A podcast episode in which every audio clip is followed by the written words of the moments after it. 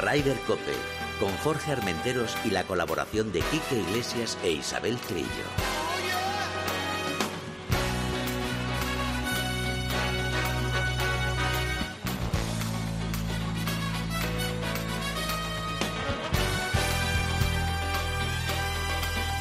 MarathonBet.es, los de las cuotas, te ofrecen Ryder Cope. Hola, muy buenas tardes. Bienvenidos a una jornada más de Ryder Cope. Fíjate que en la, la entrada, con la música que hoy nos controla y nos dirige todo Hernández. Buenas tardes, Hernández. Bienvenido a Ryder Cope. Dice Quique Iglesias, Isabel Trillo. Quique en el tour, Isabel de exámenes y me han dejado aquí más tirado que, que, que bueno. Menos mal que tengo aquí a un gran amigo, gran jugador de golf y ahora un grandísimo escritor, como es Guille Salmerón, buenas tardes. Hombre, Jorge, que no copie la trillo, lo importante es que no la pillen copiando. ¿eh? Exacto, eso, eso también es verdad. Si la van a pillar ahora y la vamos a liar. Guille Salmerón, director de Park. Iba a decir de Par 4. Muy mal, muy mal. Fíjate, me confundía con Chicho Morales. No, no, yo bajo par siempre. Siempre bajo par. En Radio Marca. Primos hermanos. Hombre, hermanos de sangre. Primos hermanos. Hermanos de sangre. Y digo Chicho Morales porque luego hablaremos con él también y con Ignacio Iturbe. Eh, vamos a empezar, vamos a empezar. Como he dicho, me han dejado solo, me han dejado tirar, pero bueno, tenemos muchas noticias y muchas cosas de las que tenemos que hablar. Porque fíjate, este fin de semana el Champions Tour, a ver si lo digo bien, Dick Sporting Goods. Oh, perfecto. Perfecto. Perfecto. Ahí estaba Miguel Ángel Jiménez que... Ha quedado tercero. Oye, que está en buena racha, ¿eh, Guille? Bueno, eh, es verdad que no es fácil, ¿eh? Y en el Champions Tour, además, como se van jubilando con 50 años, están jugando el PGA Tour, de repente se jubilan, 50 años, pasan al, al Champions Tour, y claro, el que tiene como Miguel, eh, que tiene 56, pues parece como que ya como que es, más que- mayor, es que, que ya los, le... los de 50 vienen como motos. Joder, es que es muy vienen- difícil, ¿eh? Sí, sí, y, sí. y, bueno, pues eh, eh, yo creo que son rachas, un poco épocas, ¿no? Pero Miguel es verdad que está ahí siempre y está entre los mejores, ¿eh? Y aquí esta semana ha, ha faltado muy poquito para Muy conseguir la poquito. victoria. Y además yo creo que hemos recuperado para la causa a Chema. Pues sí, y, y sobre todo Chema depende un poco de su enfermedad, ¿no? De esa poliartritis reumática que tiene, que, que- que tiene para siempre y que la va a tener. Pero es verdad que cuando no le pilla, cuando no le agarra, el tío tiene unas manos maravillosas y si tiene un poco de tiempo para ganar confianza, para entrenar, para poder jugar, pues ahí se fue con ocasión del máster de Augusta, Sí. que estuvo un par de semanas antes, y luego ya pues se va a quedar hasta que, hasta que el cuerpo aguante. Y yo creo que a lo mejor nos puede dar una sorpresita, ¿eh? Pues estaría bien, porque, porque, Porque es está verdad. jugando bien. Él- está muy contento además con su forma de jugar ahora. Sí, y además son torneos a tres días, los Claro. del Champions Tour, eh, son barras más cercanas, los greens no están tan absolutamente rápidos como pueden estar en el PGA Tour. y Yo entonces- creo que en el Champions Tour les ponen el campo para ellos. No, no, pero a ver, Claro, absolutamente, es que de eso se trata. Pero si Chema arranca un día o día Claro. y medio bueno, va a estar ahí porque no puede ganar. Yo no descarto que Chema pueda conseguir la victoria. De hecho, esta semana pues tampoco lo ha hecho nada mal. Es que hay, hay cada nombre ahí, madre No. Ernie Els, te, dicen Ernie Els va líder. El segundo día, y de a ver quién le quita, Boom, boom, a ver quién ahí. le quita Ernie. Els del, del liderato. A Fred Couples, a Jeff Mager, a, los que, a Bernard Langer, que ha hecho, ya sabes que ha hecho, ha firmado ahí un contrato eh, con los de abajo Mm. y se, se mantiene eternamente Sí, sí, sí, en la felicidad. Entonces, bueno, pues es muy difícil. Fíjate, Werner Langer hace dos años, creo que fue en la televisión americana, dijo que había ganado más dinero desde que está en el circuito quepa que en toda su carrera como profesional, que, que ganó torneos. Y a Miguel Ángel Jiménez eh, le queda poco ya. Eh, yo le creo- queda poco. es verdad, yo creo que sí, porque Miguel Ángel lleva un- Una racha espectacular, sí, de, de pasta tremenda. Es verdad. Oye, en el Challenge Tour, ¿qué? Pues Es que esperar. fíjate. Claro, mira, por ejemplo, Santi Tarrio es líder de la Orden de Mérito de la Resto Mallorca del, del Challenge Tour, ¿no? Y claro, eh, hablaba yo precisamente en Bajo Par este sábado con Sí. Santi, aprovechando, Sí, sí, porque Santi es un tío que tiene un torneo a mil kilómetros y se va en coche. Que no le he preguntado yo si es que tiene pavor a los aviones como otra que tú y Es yo verdad, conocemos, ¿no? verdad. Pero, pero yo le decía, oye, que bien te viene una semana de descanso, pues claro, jugaba, me acuerdo, que jugaba en Cádiz, que ganó el Challenge de España, cogió el coche a Bilbao, 1500 kilómetros, y, y luego de Bilbao eh, se iba, y dice, claro, ya es que me pilla lejos la República Sí, Checa. no y me claro, dices, bueno, pues, pues mira, vas líder, tienes la tarjeta prácticamente hecha para el 2022, te queda una victoria para incluso poder jugar, y me dijo que, que su ilusión sería ya este mismo año, en este 2022, conseguir una victoria y poder dar el salto al European Tour y aprovechar algunos torneos de Yo creo que lo tiene casi, casi, casi hecho. Tiene y medio. Vamos, el año que viene viene Sí. ya tiene la tarjeta, nadie lo va a mover entre los 20 primeros Claro. que consigue tarjeta. A él le hace ilusión terminar como, Terminar como líder. campeón, Me confirmó que espera poder jugar el, el Open de España en el club de campo y también me confirmó que le hace una ilusión enorme y que posiblemente la va a jugar, además, si, si sigue como líder del Challenge, eh, en Valderrama, ¿no? Donde Sí. ya está, no está confirmado por el European Tour, pero ya te adelanto yo que John Ram va a estar en el Open de España defendiendo aquel eh, Open ganado en el club de campo. Sí.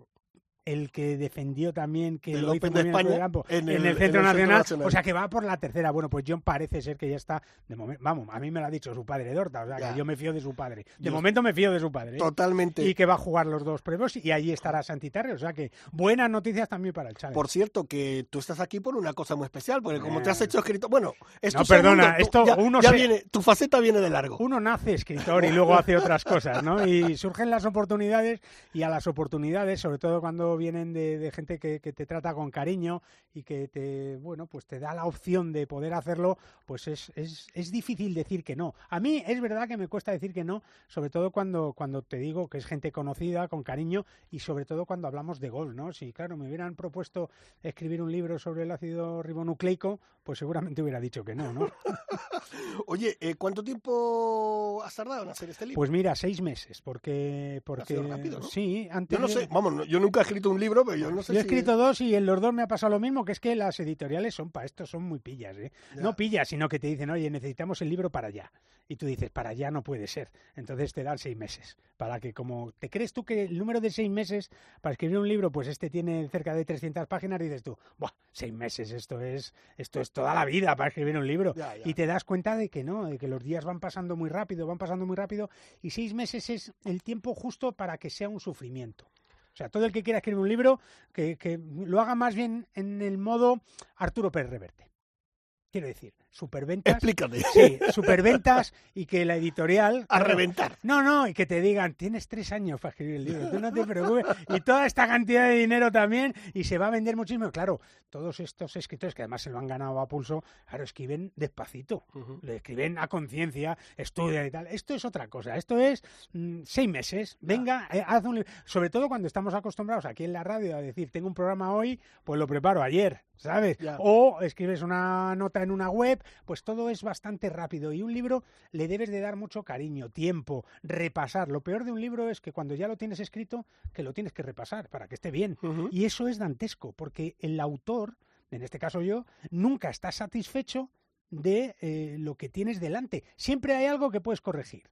Ya, Entonces se vuelve obsesivo. Ya, ya. Oye, el tema de las fotos y eso, eh, ¿has ido recopilando Sí. gente que te ha Bueno, a ver, yo, fotos? claro, no, yo llevo Pues tú 30, tienes muchos amigos fotógrafos. Claro, claro, ahí está la clave, ¿no? Y al final un libro de estos es coral, porque el- este libro de John Ramy, El milagro del golf español, que así se llama, que no lo has dicho todavía, Sí, ya, sí, sí, ya lo no, digo yo, No, lo iba a decir Ya ahora cuando profundicemos en la entrevista. ya lo digo yo, pero, pero es verdad que al final cuenta una historia, eh, cuenta una historia como un chavalillo de 10 años de un pueblo de Bilbao que se llama Barrica, que tiene Ajá. 3.000 habitantes, pues ha llegado a ser número uno del mundo. ¿Y cuál es el camino que un chaval de estos tiene que seguir cuando descubre que de verdad que el golf es- eh, se le da bien, ¿no? Y que, y que, y que, no sé, que puede disfrutar con ello. Y claro, en, en toda esa historia, además de pues los torneos que ha jugado, las federaciones, los viajes, los compañeros de piso, cuando tienes 16 años y, y dejas tu casa y te vienes a una ciudad como Madrid, eh, te vas a Estados Unidos, te casas, tienes un hijo, luego vuelves, ganas el torneo de tu país donde te has criado cuando eras un chaval. Todo eso está acompañado de, de, en este caso, esas historias fotográficas que han vivido muchos fotógrafos amigos que, que están en el libro también, pues como Fernando Herranz, Claro. como Chema Barroso, como Luis Corral, en fin, muchos que han estado encantados y yo se lo agradezco porque han dicho, mira, a ver si te gusta esta foto. De hecho, la foto de la portada, que es John Ram en el club de Cam- en el Centro Centro Nacional, de Golf en 2018, que yo, yo, tú que la tienes ahí delante, fíjate bien y dime la copa cómo está.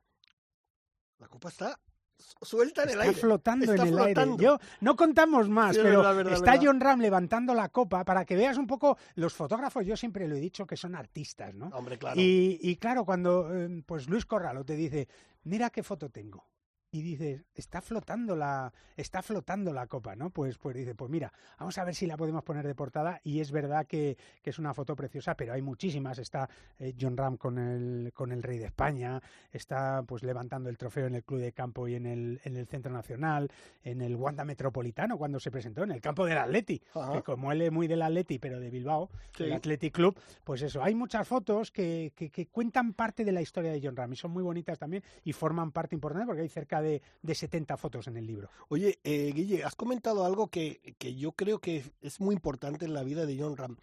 En escasamente dos años le ha cambiado toda su vida, ya no solo por llegar a ser profesional, por ganar ya sus torneos, por jugar la raíz de tal, casarse, tener un hijo, pasar lo que pasó antes del US Open. Memoria. Es, es, es, ese, no sé, es, eso sí que es una burbuja, ¿no? Pues sí, la verdad es que sí. Bueno, lo primero que quiero decir es que quiero agradecer también a la esfera de los libros, ¿no? Que, que ya sabes que, que, es una editorial, una editorial muy potente en nuestro país y que, bueno, son ellos los que editan el libro y que, y que me dijeron, es verdad, oye, eh, es que tiene 26 años. Es que, claro, es que, un chaval de 26 años, vamos a poner que los 10 o 15 primeros años no tiene vida, porque claro. ¿qué cuentas ahí?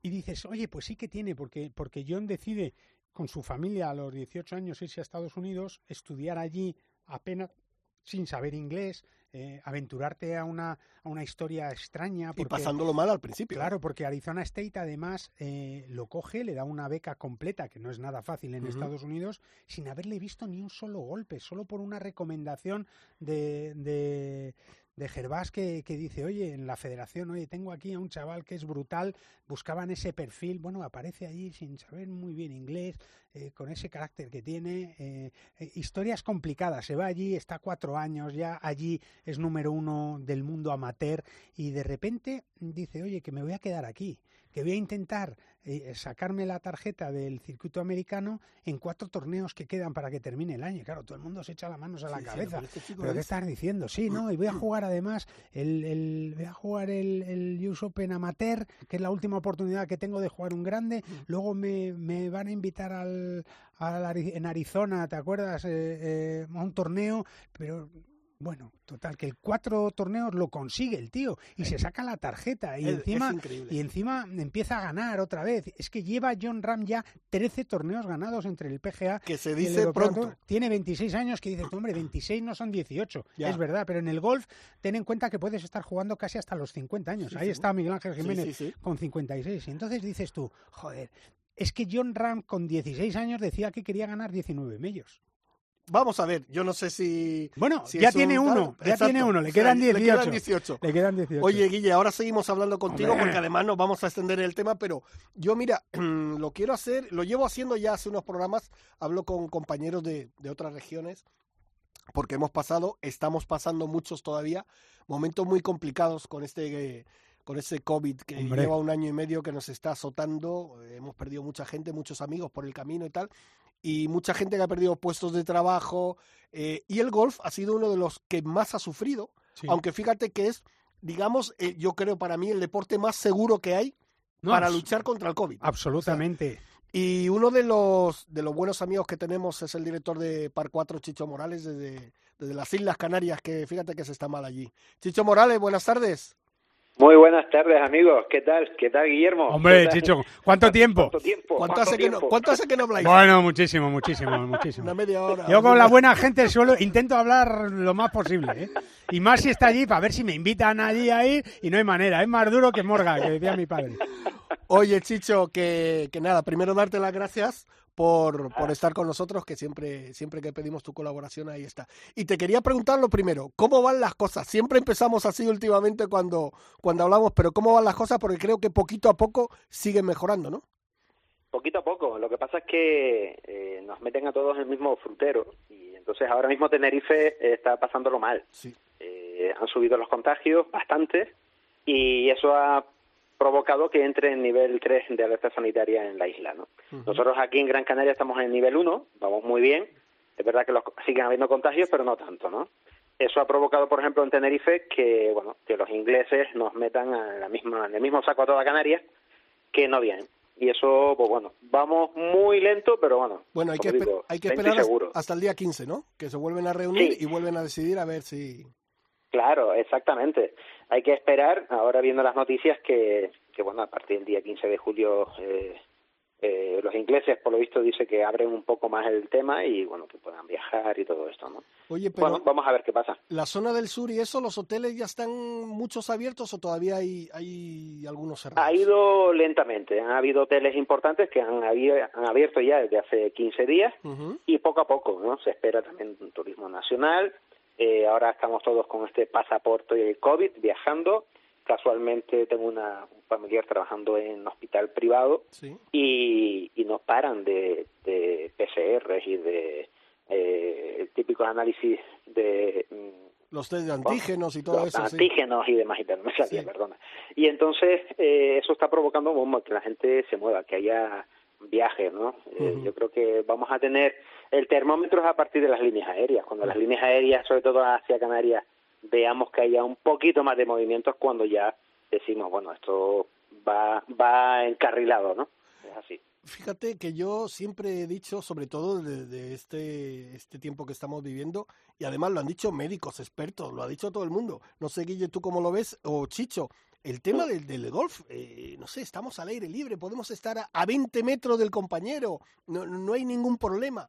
Ahora parece que la gente se está dando cuenta, o, o- o, no sé, el gobierno, la, la- la gente que, que tiene que mandar en esto, que el golf es un deporte tremendamente seguro, ¿no, Guille? Sí, y sobre todo yo creo que eso es consciente porque además yo todavía no he leído ninguna Sí, noticia de pero que... ¿por qué al principio no, no Bueno, veían ahí un a ver, porque, porque al principio todo lo que fuera salir de casa era como cuidado, ¿no? Que, Ah. que por mucho aire libre, por mucho, claro, es que esto había, había días que, que la verdad es que ni apetecía salir de casa, ¿no? Pero yo creo que eh, los rectores del golf y del deporte hicieron muy bien su trabajo al principio, eh, crearon una situación eh, para que pudiéramos hacer las cosas bien, no rastrillar los bunkers, no tocar las banderas, distancia de seguridad, cambiarse en el parking los zapatos y salir a jugar, pues no saludarse, no tocar nada. Y la verdad es que todo el mundo hizo caso. Y luego, según eh, esos protocolos se han ido haciendo y se han ido haciendo muy bien, yo creo que la gente ha cogido confianza. Y por ejemplo, aquí Chicho, en Madrid, claro,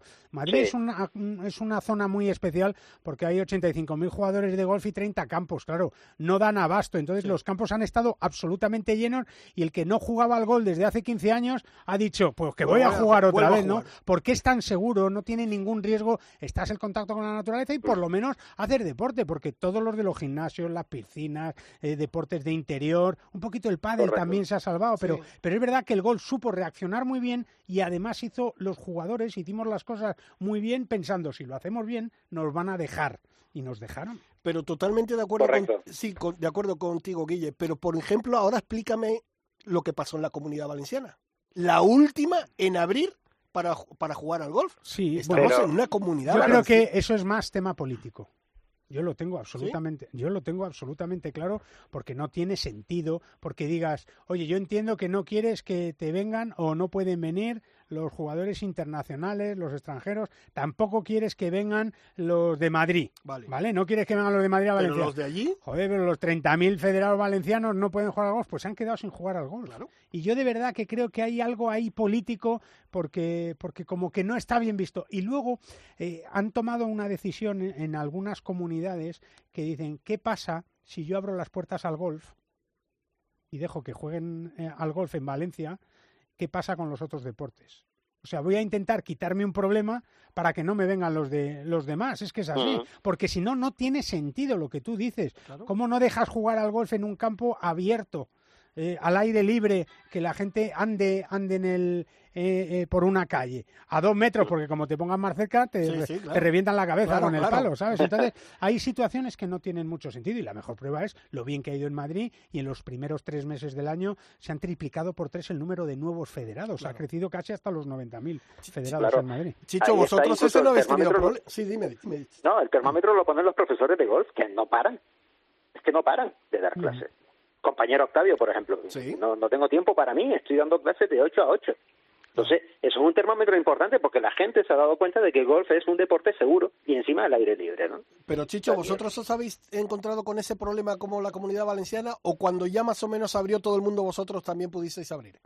Bueno, el primer campo fue Tesina, Sí. eh, recuerda que fue el Sí. 11 de mayo del año pasado, y a partir de ahí mm, no se no han cerrado ninguno más. O sea, es verdad que han acortado, por ejemplo, las aperturas, eh, pongo el ejemplo de Salobre, Anfi, por ejemplo, la isla de Gran Canaria, donde no abren de lunes a lunes, abren de miércoles a domingo, con dos días libres. Hay gente en ERTE, Ujú. eh, todavía no tienen, lógicamente, la ocupación que tenían, por ejemplo, en temporada alta, y bueno, se, pero se mantiene, puede jugar, además unos precios pues bastante buenos, muy, a ver, muy apetecibles de jugar, no, vamos, que no te pierdas ninguna. Fíjate Vale. que eso es Y- el, perdona, el, el tema de los precios es el contrario de lo que hemos tenido nosotros en Madrid. Nosotros los precios no nos los han bajado.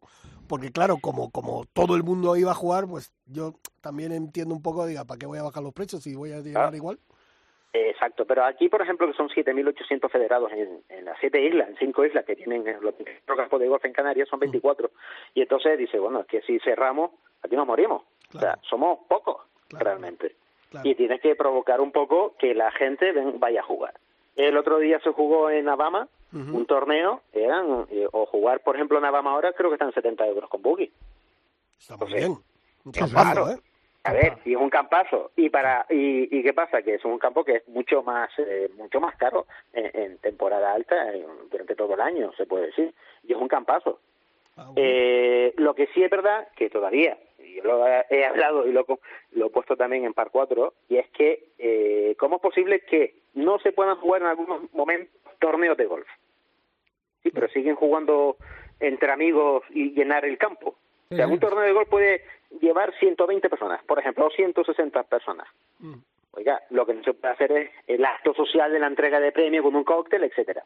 ¿Vale? Eso se suspende. Sí. ¿Vale? Como si se entrega después el premio a, a solas, da Sí, igual. sí. Pero sigue habiendo gente en el campo. Entonces, es una. eh, eh, dice, bueno, esto es una contradicción. Prohibimos los torneos, pero pueden salir, salir a jugar al golf. Pues es lo mismo. Ya, es que eh, yo creo que son, eh, son cosas que hay que ir puliendo, ¿sabes qué te digo? A lo mejor no quieren abrir la mano todo de golpe y van a ir poquito a poco, pues hago Sí. esto, hago lo otro y tal, y, y, y no Puede sé. ser. Pero bueno, lo Puede. importante es que según parece, según comentas tú, las cosas están mejorando y tiene buena Sí. pinta. A ver si los ingleses pueden llegar y ya más o menos todos recuperamos la normalidad, aunque con estos últimos brotes que hemos tenido, vaya tela. Hombre, hay una cosa que con todo esto todos hemos aprendido, ¿no? Y yo creo que el modelo de negocio del turismo tiene que cambiar, en todos los sentidos. Nuevos destinos, eh, con la turoperación completamente diferente. O sea, es un análisis que, que se está realizando, porque si nos pasamos otra vez en lo antiguo, no, creo que estamos equivocados. Hay que buscar el turismo de golf, sí, vale, existe, pero hay que potenciarlo, y más en las islas. 365 días al año podemos jugar cualquier momento del año. Claro. Pues esas son las cosas que hay que potenciar con nuevos mercados a Europa. Ajá. Yo creo que tenemos que a Europa y a Estados Unidos, ojo, ojo, a Estados Unidos. Me parece un mercado fantástico. Lo que Porque pasa es que no sé yo te- si los hay- americanos este, están mucho por la labor de viajar, ¿no? Bueno, es que pero, ahora... Pero eh, ¿por qué no lo ofrece? ¿Pero Bueno, por qué no lo también. ofrece? Sí. Eh, si estamos a ocho horas de Nueva York, ustedes, aquí son seis. También es verdad. También es verdad. Pues mira, bien. Entonces, que es como ir a, a- a la Costa del Sol, que hemos estado Sí, hace poco tiempo y tardamos eso. desde Madrid Por- por por, ejemplo. por aves y por tal, son, Exacto. son seis horas, cinco ¿no? horas, cinco y horas y media. Sí, seis. sí, es verdad. Eh, tienes toda la razón. Pues bueno, pues habrá que ver. eh, mira, la has dejado ahí votando. A ver si alguien la recoge y la mete en el cazo y lo mueve, porque yo creo A que ver, es un buen, es un buen mercado. Pues nada, efectivamente. Oye, Chicho, mi última pregunta, porque fíjate, sabes que estamos aquí el- con Guille, que nos trae. Ese autor el, de moda, dilo. el- el hombre de moda escribiendo. Sí, ya, ya, ya, ya. John es su Ran- segundo libro, es John- su segundo libro, ¿eh? John Rand y el milagro del golf español. Tengo que Yo ya lo tengo preguntarte. encargado. Tengo que tengo- preguntarte cómo Sí. viste, cómo viste a John, ese primer grande. Bueno, eh, imagina, o sea, estábamos todos dando saltos de alegría. Eh, esa seguridad que tiene siempre, esa agresividad eh, al ataque, a- a- vamos, que no va buscando el green, va buscando el trapo y demás. Vamos, fue. Sobre todo lo que llamó la atención fue la paciencia esa última.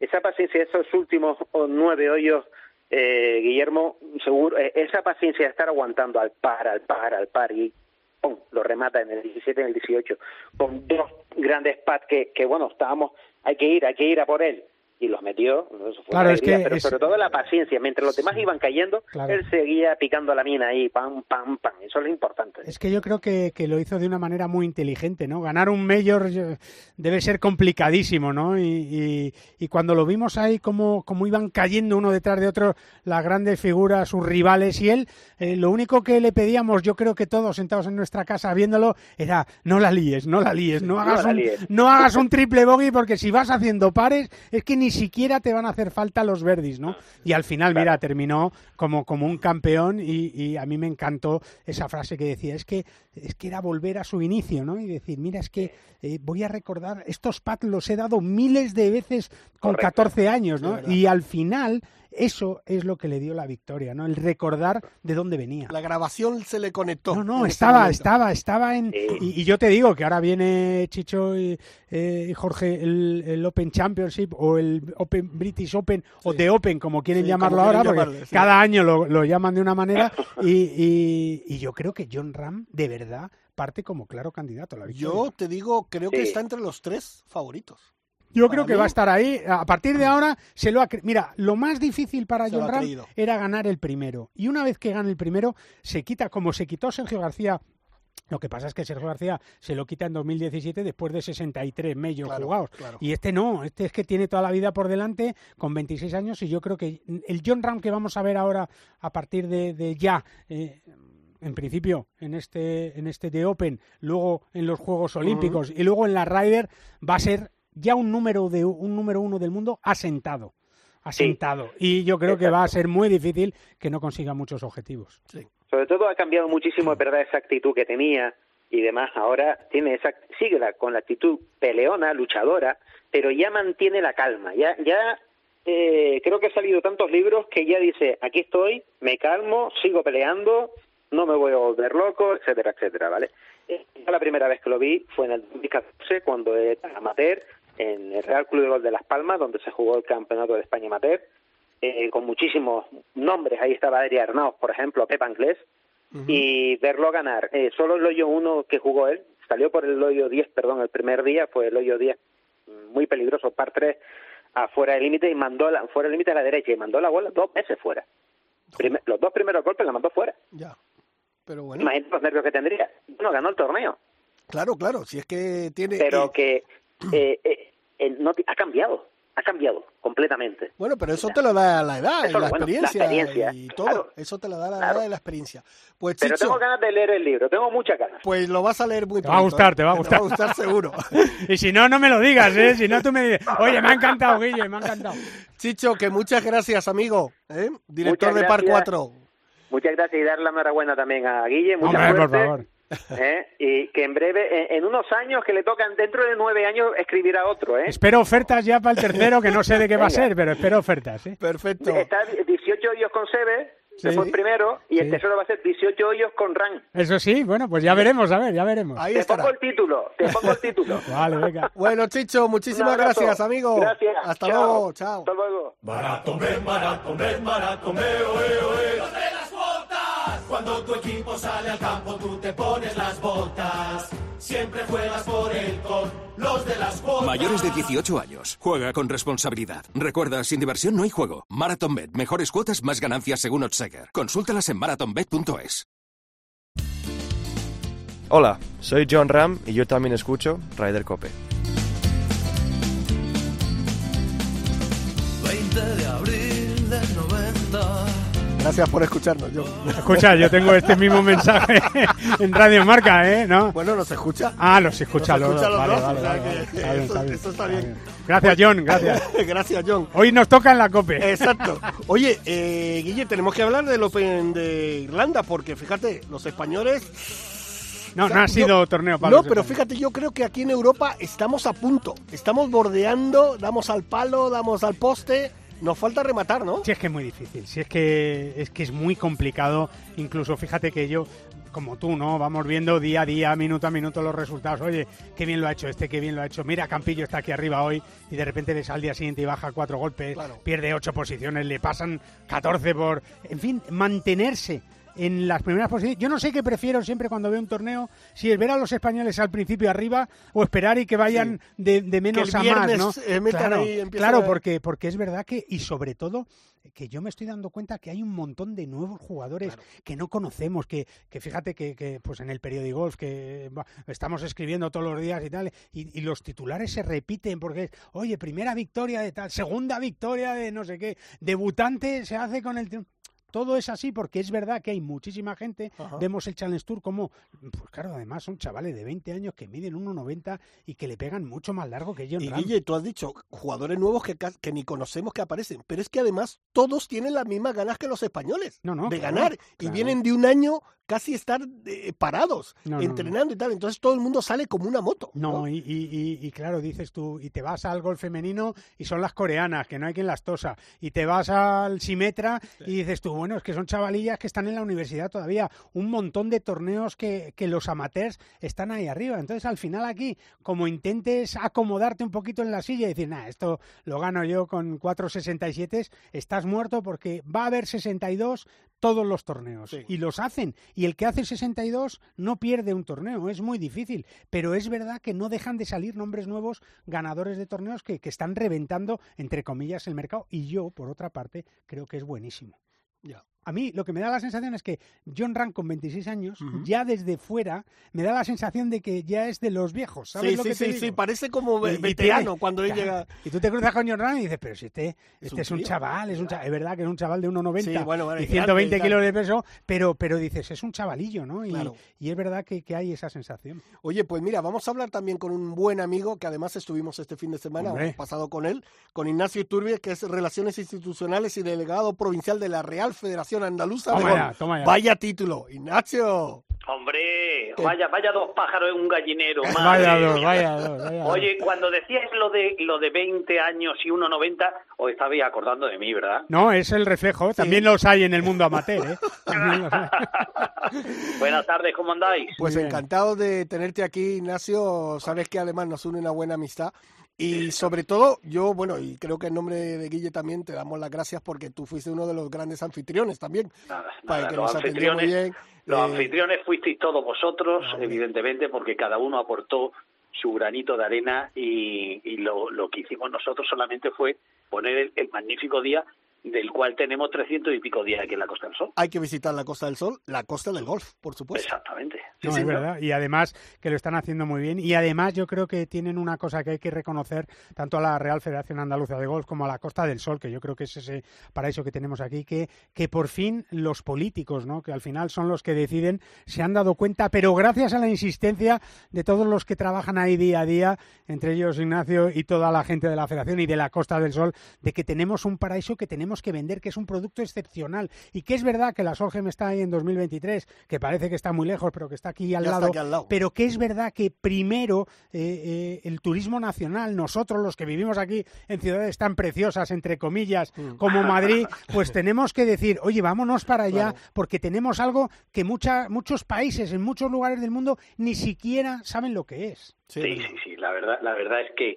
eh, en la Solgen ha pasado dos años que estuvimos en, en Escocia, nos vamos, si Dios quiere, ahora a final de agosto y los dos años que nos faltan van a pasar más, más rápido. Pero es verdad que hubo, hubo un antes y un después de la Ryder y, y, donde no se comercializaba y donde no existíamos, como quien dice, pues fijaros lo que ha pasado en, en estos poquitos años. ¿no? Y, y creemos y confiamos eh, y estamos seguros que la Solheim va a ser otro otro otro paso hacia adelante, ¿no? Y va a ser un espectáculo. Vamos, ya, lo, ya nos estamos volcando ya y vosotros lo veis, Hombre. que no eh, cada día y que nos apoyáis desde vuestros medios cada uno, está siendo, vamos, la gente tiene mucha gana de Ryder y más aún en España o en, o en, Andalucía. Claro que sí. Mira, hemos hablado hace unos instantes con nuestro compañero de Par 4, con Chicho Morales, y le, perdón, le he preguntado que cómo se estaba viviendo todo esto este último año y medio, y te lo tengo que preguntar a ti. Eh, ¿cómo, ¿Cómo habéis vivido esto? Porque, claro, el palo ha sido durísimo, ya no solo por la enfermedad en sí, sino todo lo que conlleva.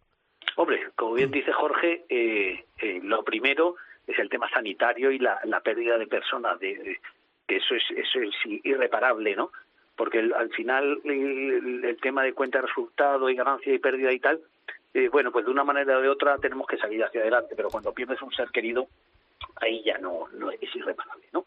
pero es verdad que este año y pico yo, mm, que hemos estado reuniéndonos en comisiones permanentes, el lío de esta prácticamente semanal, cada semana, eh, yo decía que era la crisis de la incertidumbre. Cada semana no sabíamos qué íbamos a tener que hacer o qué poder hacer o, qué, te, o, qué iba a pasar, ¿no? Bueno, eh, seguimos un poquito con, con esa misma incertidumbre, pero, pero ya cargado de positividad, ¿no? Evidentemente, cuando vemos los miles o cientos de miles de, de vacunaciones que se están haciendo diarias, cuando vemos esos porcentajes ya de de gente ya mm, que, que, responden de otra manera. Cuando vemos a nuestro abuelito, yo acabo de terminar de comer con mi padre que tiene 24 años y está el oh. tío sano como una pera. y entonces, y el tío y el tío no le da miedo y hemos ido a un restaurante, por eso cuando me había llamado un momentito digo, déjame que lo deje en casa porque no me pues él se va andando y tal, pero que no, que no, a pesar de los de los treinta y pocos grados que tenemos hoy en día en Málaga, ¿no? Pero pero que, que tenemos a los abuelitos ya un poquito más protegidos, ¿no? Y, y, eso es lo que hay que transmitir, positividad. Eso evidentemente no. Totalmente de acuerdo contigo. Eh, oye, me imagino que, fíjate, es que es muy similar lo que está pasando en las Islas Canarias con lo que está pasando en la Costa del Sol, porque mira, Baleares, quieras o no, por ahora le han puesto el semáforo verde para que los ingleses puedan entrar, pero en la Costa del Sol está la cosa complicada hasta el día 15, vamos a ver, toquemos madera, de que pongan ese semáforo. 15, 17 o 19, pero yo creo que sí, entraremos ya en, en ya darán la, eh, paso a, lo, a los de la pole, ¿no? Como en la Fórmula 1. Claro. Pero seguro, seguro, porque evidentemente lo visteis vosotros lo que había en el Pro allí en, en Alcaidesa, ¿no? Eh, mm. Eh, bueno, primero que mantenemos la distancia de seguridad, segundo que todos somos muy prudentes, pero es que vivimos de un deporte muy sano, porque evidentemente repartirnos en las 40, 50, 60 hectáreas y al aire libre y tal, te da unas garantías que no te lo dan en, en otros entornos, ¿no? Pero aparte de eso es que estamos, estamos viendo que, que nosotros no somos eh, de riesgo, como se suele decir. ¿no? Entonces, bueno, pues, positivismo, eh, estamos empezando a ver que, la gente se está moviendo, que, que, estamos creciendo, que es lo importante al fin y al cabo. Nació el, 30, nos fuimos para la Costa del Sol en el AVE eh, el 30 de junio, claro. Luego ya cuando, cuando yo llegué a la estación, igual que Jorge, nos dimos cuenta que, que empezaban las vacaciones de julio y había, yo, bueno, como en los mejores tiempos, ¿no? Yo creo que, que, que, los trenes que iban a, a, Sevilla, a Málaga, a Barcelona, a Valencia, digo yo, por fin, menos mal, bueno, y a la vuelta ya los bares abiertos del tren. Sí, sí, ya, ¿Ah, sí? ya, sí, sí, ya, están, ya están abiertos. Ya están abiertos, ya están abiertos. bueno. bueno, si me contasteis vosotros que iban veintitantos o treintitantos vagones, era, No, no, veintiocho. Yo, cuando entré en la estación para entregar el billete, le dije al, al, chico que estaba allí, al, al, operario, le digo, mira, perdona, es que creo que está equivocado porque pone vagón 28. Y dice, hay 32. Sí, sí, es verdad. hubo alguien que cogió un taxi para ir de vagón en vagón. Sí, sí, sí, no llegaba. La verdad, la verdad es que sí. Oye, ahora vamos al meollo. Ignacio, ¿cómo juegas al golf? Eh? Que el otro día te calamos ahí un par de golpecitos. Está calado ya, está calado. Estás calado, ¿eh? Mm, Oscar Maqueda me caló bien, me caló bien. Y el palomo, el palomo, joder, cómo jugó el palomo el tío. Qué bueno. Eh, pero bueno, yo tengo que eh, decir que estás hablando con uno de los que formó parte del equipo campeón. ¿Qué le voy a hacer? Ya. La vida es así, ¿no? Así. O, veíamos por, por, el espejo retrovisor, os veíamos. Y, y dice muchos y hurra y muchos palmaditas. Sí, bueno, estábamos de moda, teníamos un gran equipo ahí con Juanje, con Javi Varela, Ángel Rodríguez. Ángel Rodríguez. Es que claro. No, lo pasamos, lo pasamos muy bien. Oye, quiero aprovechar, Ignacio, porque tú eres un hombre de gol. Fíjate que has sido gerente de Baviera. ¿Cuántos años? 19, desde que lo construimos. Nada, nada, nada. Dos fines de semana. un par de días. bueno, bueno, los que, los que no peinamos canas como vosotros, que tenemos veintitantos, pues desde que nacimos prácticamente, canallas. Oye, que te iba a decir una cosa, porque es inevitable que te pregunte, ¿cómo viste la victoria de John? ¿El, qué, perdón? La victoria de John. Hombre, en su primer grande, ¿cómo lo viste? ¿Cómo lo viviste? todo lo, lo vivimos como como lo que es un grande y un y un español que nos va nos representa y nos va a representar, nos pasa como con Nadal, como tantos, como tantos grandes, ¿no? Pero, encima en nuestro deporte verde, claro, es que tener un tío así, con esa, con, con esa sensibilidad tan llano, tan cercano, tan eh, espectacular, y encima con tanta empatía, ¿no? Es espectacular. Yo creo que, que vamos a tener John Ram por mucho tiempo y, y bueno, y estamos deseando el, suma y sigue, ¿no? Pues eso está, eso está fenomenal. Porque mira, tenemos hoy la visita de Guille, que Hombre. aparte como somos primos hermanos, Marca y Cope, Escucha, que Eh, yo hace, hace 20 años trabajaba en este estudio, Sí. Almenteros. en este precisamente. Bueno, aquí estaba en Carna, ¿no? Sí, sí, bueno, sí. pues aquí también, aquí también. Fíjate, fíjate la vuelta que da la vida. No, no. Y te digo porque es que el señor Guille Salmerón, el escritor Guille Salmerón, ha sacado un libro que se llama John Ram y el milagro del golf español. Te aconsejo que lo compres. Es correcto, lo estoy siguiendo por las redes sociales y ya he visto a nuestro Claro, Ángel. ¿cómo que lo estás? a cada- ¿Cómo que lo estás siguiendo, Ignacio? Cómpralo ya, hombre, cómpralo claro, ya. y a, to- pedido, a todos tus que- a todos tus amigos, hombre. Evidentemente, ese yo creo que va a faltar ediciones Bueno. para, para, para los millones de, de, de usuarios y, y de adeptos Vamos a, Guillermo Salmer. Vale, muchas, Se nos va a hacer millonario, que era lo Sí, que le faltaba. Juega No, bien al gol o chinos ya lo perfecto. están Más- cuidadito. Más millonario, más millonario. Más millonario.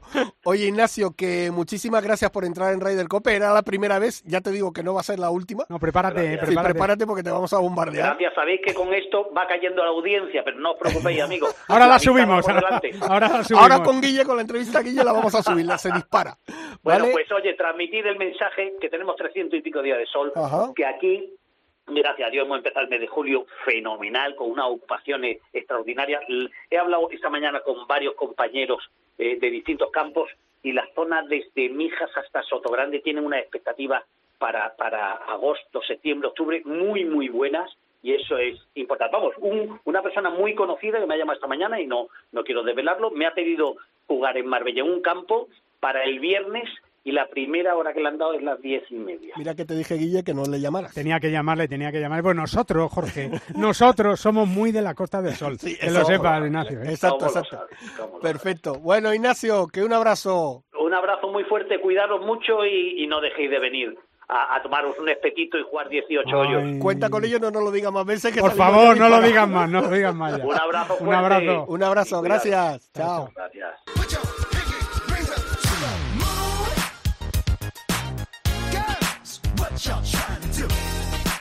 Es que Hernández, cuando se viene arriba con la música. Pero, pero la música la eliges tú. Porque No, no, no, no, no. Ya es que me ha extrañado. Digo, Perdona, ¿qué estás esto no puede ser Armentero. ¿Qué del estás que la- diciendo? ¿Que tengo mal gusto? No, no, no, no, Ah, pero en fin, te falta todavía un, una- Vaya cara dura.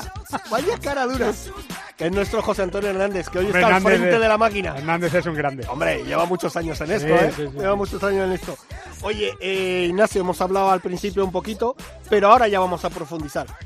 Eh, ¿Por qué te dio por escribir un libro? de No, no, no, a mí... eh, ¿O te lo pidieron? Sí, la esfera de los libros es Sí. la editorial de marca y, Pero de- no podían haber y, pedido a otro. y del mundo, ¿no? Y entonces bajaron allí, a ver, ¿quién hace el golf aquí? Y yo dije, yo, yo no he sido, ¿eh? Yo no he sido. No, y entonces me dijeron, hace, ya te digo, seis meses, yo creo que fue eh, un poquito antes de las Navidades, eh, oye, pues nos gustaría hacer, que hicieras, vamos, un libro sobre, sobre John Ram, creemos que, que este chaval, bueno, no tienen mal ojo, ¿no? Pero, Hombre, no. pero es verdad que, que les dije, bueno, pues, pues déjame que vea a ver cómo lo podemos hacer, porque es verdad que John Ram tiene 26 años. es Pero que tú tiene- te lo habías planteado por tu cuenta. no, no, no, no, en, absoluto, momento. en absoluto. Sobre todo por una razón, porque todavía no había ganado ningún mayor. Ah. ¿Sabes? Entonces, al final dices tú, sí, ha, ha ido ganando torneos, es un tío que ha sido número uno del mundo, que tiene calidad, pero a ver, es que el salto cualitativo entre ganar un mayor Claro. y no ganarlo en cualquier deporte es muy importante, ¿no? Y yo, es verdad que lo de escribir libros para los que, como te decía antes, estamos escribiendo todo el día en, Sí. eh, a marcha forzada, lo de un libro es otro rollo, ¿no? Es casi, es casi una religión. Yo admiro a la gente que, que, que su vida es, es escribir, ¿no? Y escribir pausadamente, tranquilamente. Pero fíjate, Guille, perdona que te interrumpa, yo admiro más a gente, en este caso como tú, como Pepe Domingo, que tal, que escribís libros, pero uno cada... Pues mira, yo te- Porque los que viven de esto, pues bueno, ya tienen el ritmo y quieras o no, pues a lo mejor les será más fácil, pero vosotros yo creo que es mucho más complicado. No, no, es muy complicado. De todas maneras, yo mando aquí un mensaje a todos los editores que estoy abierto a cualquier opción, ¿no? Pero en cualquier caso, eh, te he de decir que cuando te plantean, oye, ¿quieres escribir un libro, eh, en este caso de John Ram o hace algunos años eh, de Severiano Ballesteros, cuando te lo dicen es como si, oye, tengo un regalo para, para ti, ¿lo quieres abrir? ¿Y tú qué haces? Yo no conozco a nadie que no quiera abrir el papel del regalo. Y al final lo abres y, y, sabes que va a ser un trabajo muy duro, muy metódico, de mucha investigación, de hablar con mucha gente, pero al mismo tiempo muy bonito, porque gracias a trabajos como este empiezas a descubrir también cosas que no sabes del protagonista o de la Pero historia no es que vas a Guille. contar. No, no es fácil. Yo no estoy diciendo que sea fácil. Es más, de hecho, cuando yo terminé de escribir eh, eh, 18 hoyos con Sí, Sebe, con Sebe. me acuerdo en la presentación del libro eh, que dije que nunca más iba a escribir un libro. Y mira, 10 años después me tengo que volver atrás y si hubiera maldita hemeroteca lo sacaríamos ahora. Pero sí es verdad que es, es como tener un, un hijo, ¿no? Por eso yo creo que lo de planta un árbol, ten un Sí, hijo y escribe un libro, libro. porque son tres cosas complicadas. Lo del árbol tampoco tanto. No, no. Lo del árbol es que el árbol luego Sí, viva, ¿no? Pero, se mantenga. pero es verdad que, que es bastante entretenido, obsesivo, y luego cuando ya lo tienes y ves, porque mira, yo te reconozco, he escrito el libro tantas veces en, mi, en estos seis meses de trabajo, lo he repasado tantas veces que al final no te quedan ganas de leerte el libro físicamente,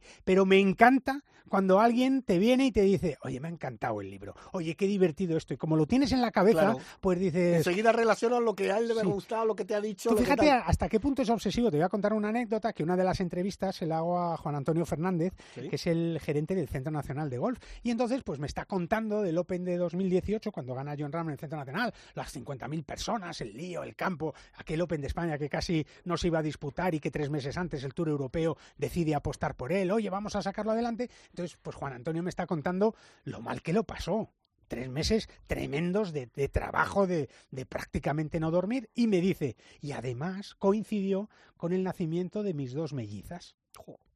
Eso le dije yo, digo, jo, qué horror, ¿no? Y dice, sí, sí, no te lo puedes ni imaginar. Entonces me lo estaba contando y le dije, oye, ¿y cómo se llaman las mellizas? Porque lo ponemos en el libro y mira, Sí, pues sí. en vez de poner el nacimiento de, mi- de mis dos mellizas, pues el nacimiento de mis dos mellizas, fulana mengana. Y me dijo, ah, pues sí, pues eh, tal. Y entonces, nada, pasan un par de meses o tres, termino el libro, se lo enseño el otro día, digo, mira, ya está aquí el libro y tal. Y, ah, pusiste lo de mis hijas. Y yo con el libro en la mano. Y le digo, sí, sí, claro que sí. Ah, ¿y dónde está? Y digo, página 208. Me lo sé de memoria. Sí, sí, claro, Al final claro. te, te lo sabes Claro, de memoria, ¿no? Entonces es verdad que es tan obsesivo que, que en este tipo de libros que lo escribes tan rápido o relativamente rápido, pues seis meses tampoco es que sea una cosa muy muy rápida, pero sí es verdad que cuando Yo te para mí es rápido. cuando te pones a yo, escribir, ¿eh? eh, el tiempo te va comiendo, Claro. te va comiendo y, y afortunadamente o desafortunadamente en esos seis meses John Ram no ganó un mayor. Pero es verdad que justo eh, el libro se presenta este día 7, se presenta no, ya lo puedes comprar el día 7 y a través de todas las plataformas de Amazon, de- en, en todos lados está eh, y, y el día 13 se presenta en el Centro Nacional de Golf, que por cierto va a ir el excelentísimo señor alcalde de Madrid. Gran jugador Sí, de golf. señor, gran jugador de golf y que jugó el Pro con, Sí, con John. con John Ram en el, en el club de campo, pues, pues la verdad es que es una satisfacción y, y- y te, bueno, pues dices, pues mira, ahí queda, ¿no? Claro. Al final esto queda aquí y, y bueno, pues seguramente mis hijas pues lo guardarán, pues mira, este libro lo escribió, Lo mi escribió mi padre, Bueno, tal, pues bueno. ponlo con el otro y ahí lo dejarán. Bueno, pero lo tienes ahí. Oye, eh, evidentemente invitamos a que todo el mundo compre el libro porque además conozco a Guille, sé cómo Ah, trabaja, sí. sé cómo hace sus programas y sé cómo escribe este libro con mucho cariño y va a sacar cosas muy bonitas y experiencias que van a que les van a hacer a ustedes a muchos a lo mejor incluso cambiar las perspectivas que tienen de, de John Ramos o la forma de ser. Pero eh, una pincelada, ¿qué se va a encontrar la gente cuando coja este libro y abra y empiece por la página 1? En este estudio se hace tiempo de juego, ¿verdad? Ahora sí, ¿Me dejas que te cuente una de fútbol y de John Ram? por supuesto que que te va a sí. encantar. Por ¿eh? Va a supuesto que encantar. Eh, mm, a John Ram eh, le apasiona el fútbol y su abuelo fue durante muchos años, trabajó con las divisiones inferiores, de, era delegado del, del, del De Bilbao, Athletic. de Bilbao Athletic, de la segunda división. ¿no? Y, y bueno, pues John siempre que podía iba con su abuelo, iba al, al fútbol, iba al campo y tal. Y luego ya pues se fue a Estados Unidos y con 18 años pues perdió ese enlace que tenía, Claro. que tenía con, eh, con el fútbol. ¿no? Pero un día, eh, cuando volvía John Ram a, a casa, pues eh, se fue a, a un partido de fútbol y, y dio el saque de honor. Sí, lo Hizo vimos el en la saque- tele. Hizo el saque de honor. Y en vez de sentarse después en su asiento de socio, el Athletic Club, su club de toda la vida, le sentó en el palco. Y le sentó en el palco con eh, eh, Urizar Azpitarte, ¿te acuerdas? Sí, el árbitro. El árbitro, que fue al que le pisó Stoikov. Stoikov, sí, Bueno, señor. Pues ¿sabes quién estaban sentados juntos en el palco? No. Urizar Azpitarte, John Ram y Stoikov. Anda. Y Stoikov le contaba, y a John le contaba a través de, de Urizar, eh, qué había sentido, por qué tenía aquel carácter, qué le llevó a pisar a un árbitro que estuvo seis meses Sí, sin sí, poder sí. jugar al fútbol. Sabes, hay muchas historias ahí. John todo lo asimila. Todo se lo va quedando, ¿sabes? Sí, y, sí, sí. y a John, por ejemplo, que lo descalificaron en, en- en un campeonato de, de España pues por pegar un bolazo ahí a, una, a un tee de salida, Mm. por, por, bueno, en la Universidad de, de Arizona, Arizona. lo mandaron allí a subir gradas hasta que no había... Pues todas estas cosas se le han ido marcando, ¿no? Y sabe, y yo creo que a partir del nacimiento de su hijo, que se llama Kepa, Kepa, pues eh, él mismo lo ha dicho, ¿no? Que, que su vida ha cambiado mucho, en ese sentido además. Y yo nunca más, no lo ha hecho nunca, pero nunca más va a pisar a ningún árbitro. No, eso está, estoy totalmente seguro. Fíjate que hay una anécdota en el, en el partido ese que, que hizo el saque de honor. ¿Sabes una anécdota que se nos quedó grabado a nosotros porque estábamos haciendo tiempo de juego? Sí. El color de los pantalones de John, morados. Morados, morados, Bueno, estilo americano, ya sabes. Estilo americano. Domingo cuando lo vio dijo, ¿dónde vas, hijo mío? Son morados, son morados y, y tampoco pegaba mucho con el rojiblanco. Sí, sí, y además, no te diste cuenta tú, pero John eh, entonces eh, estaba con Adidas Sí. y, y el Atleti tenía otra, otra marca, otra entonces marca. llevaba una bufanda por encima. Fíjate que no le dejaron a John Ram, eh, lo primero que quiso cuando firmó por Taylor Made eh, era poner en su bolsa el escudo del, Del Athletic, Athletic. y no le dejaron. Ah, ¿no? No, no porque era otra marca. Ah, bueno, las claro, claro, la sponsoriza. ¿Sabes? Entonces tú fíjate a qué nivel vive esta gente, ¿no? Que de repente dices tú, oye, el club de mi corazón quiero llevarlo en la bolsa. Pues no le dejan. Oye, Guille, eh, ¿te ha dicho algo John del libro? Pues mira, le ha, mm, me ha dicho su padre sobre todo, Sí. ¿sabes? Que le ha gustado y, y John está en otro mundo ahora, Jorge. John, John es número uno del mundo. Pero Ah, yo creo que está en otro mundo, estoy totalmente de acuerdo contigo, pero no se le escapa nada. Bueno, el libro no ha salido todavía. No, pero me refiero, No, está- nada de lo que pasa en el mundo se le escapa. Está claro, entonces pues John recibirá su libro y lo leerá y le, encantará porque el libro lo que cuenta son las anécdotas que todos los que han estado alrededor de John desde los 14 hasta los eh, 24 años pues cuentan y todos cuentan prácticamente lo mismo, son sus anécdotas personales y coinciden en que tiene un carácter mm, muy duro, ¿no? Que ha ido mejorando con el tiempo, pero un carácter que yo creo también que le ha llevado a donde está, que le ha llevado a ser número uno del mundo, a ganar el US Open en 121 años, el único español, uno de los pocos europeos que lo ha logrado y lo que me da la sensación es que es el primero de otros muchos. Entonces, eh, yo creo que, claro, todo lo que cuenta la gente del libro es los sueños de esa gente sobre John Ram. De, Oye, John Ram dice que va a ganar 19 medios, lo dice John. Y, y pues Gervard dice, por ejemplo, pues yo creo que va a ganar 7. El otro, pues yo creo que 6. Pues yo creo que va a ganar muchos. O yo creo O sea, que todo el mundo ve que va a ganar. todo el mundo coincide en lo mismo en y que es que son fuera de serie y, y, bueno, cada uno cuenta, pues como Marta Figuerardotti, cuando Marta estuvo 10 años como entrenadora Sí. en la Blume, pues le tocaron los el del 16 al 18, bregó con John Ram. Claro. Y entonces, pues cuenta su experiencia. O Kiko Luna, que lo tuvo dos años, y Kiko lo que hacía, Kiko, que desde aquí le mandamos un saludo, Sí, que es un- profe espectacular y uno de los eh, profesores que John Ram ha tenido que más cariño tiene John Ram es eh, el, el que le decía a Kiko Luna, ahora me vas a hacer desde el bunker, desde el bunker vas a intentar sacar la bola, eh, que bote para atrás, cuesta abajo, y quiero que vaya de izquierda a derecha. O sea, le ponía lo más imposible de todo, y el tío lo hacía, y entonces John Ram se lo pasaba de maravilla con Kiko, ¿no? Y, y son anécdotas que, que, bueno, que se las pasa de maravilla con todos. Guille, tú llevas muchos años con tu programa Sí. de golf, conoces a, a grandes golfistas, has, has tenido trato especial con Sebe, has escrito un libro de él. Y yo te quiero preguntar una cosa porque yo creo que no se le está dando a lo mejor la importancia que tiene este hombre, el Caddy de John. Bueno, pues, eh, pues sí, pues es- es Yo creo todo- que este hombre ha aportado muchísimo. a y sobre todo, sobre todo que lleva desde el principio Exacto. con él, claro. Entonces no sabremos porque estas relaciones también. Yo no soy un experto en- un experto en Cádiz. También te lo digo que me centro más en los jugadores. Hay mucha gente que se sabe la historia y con quién han estado Sí, unos sí, y con quién han estado otros. Pero es verdad que en el caso de, de, de John eh, es fundamental. Es fundamental porque además yo creo que es su amigo.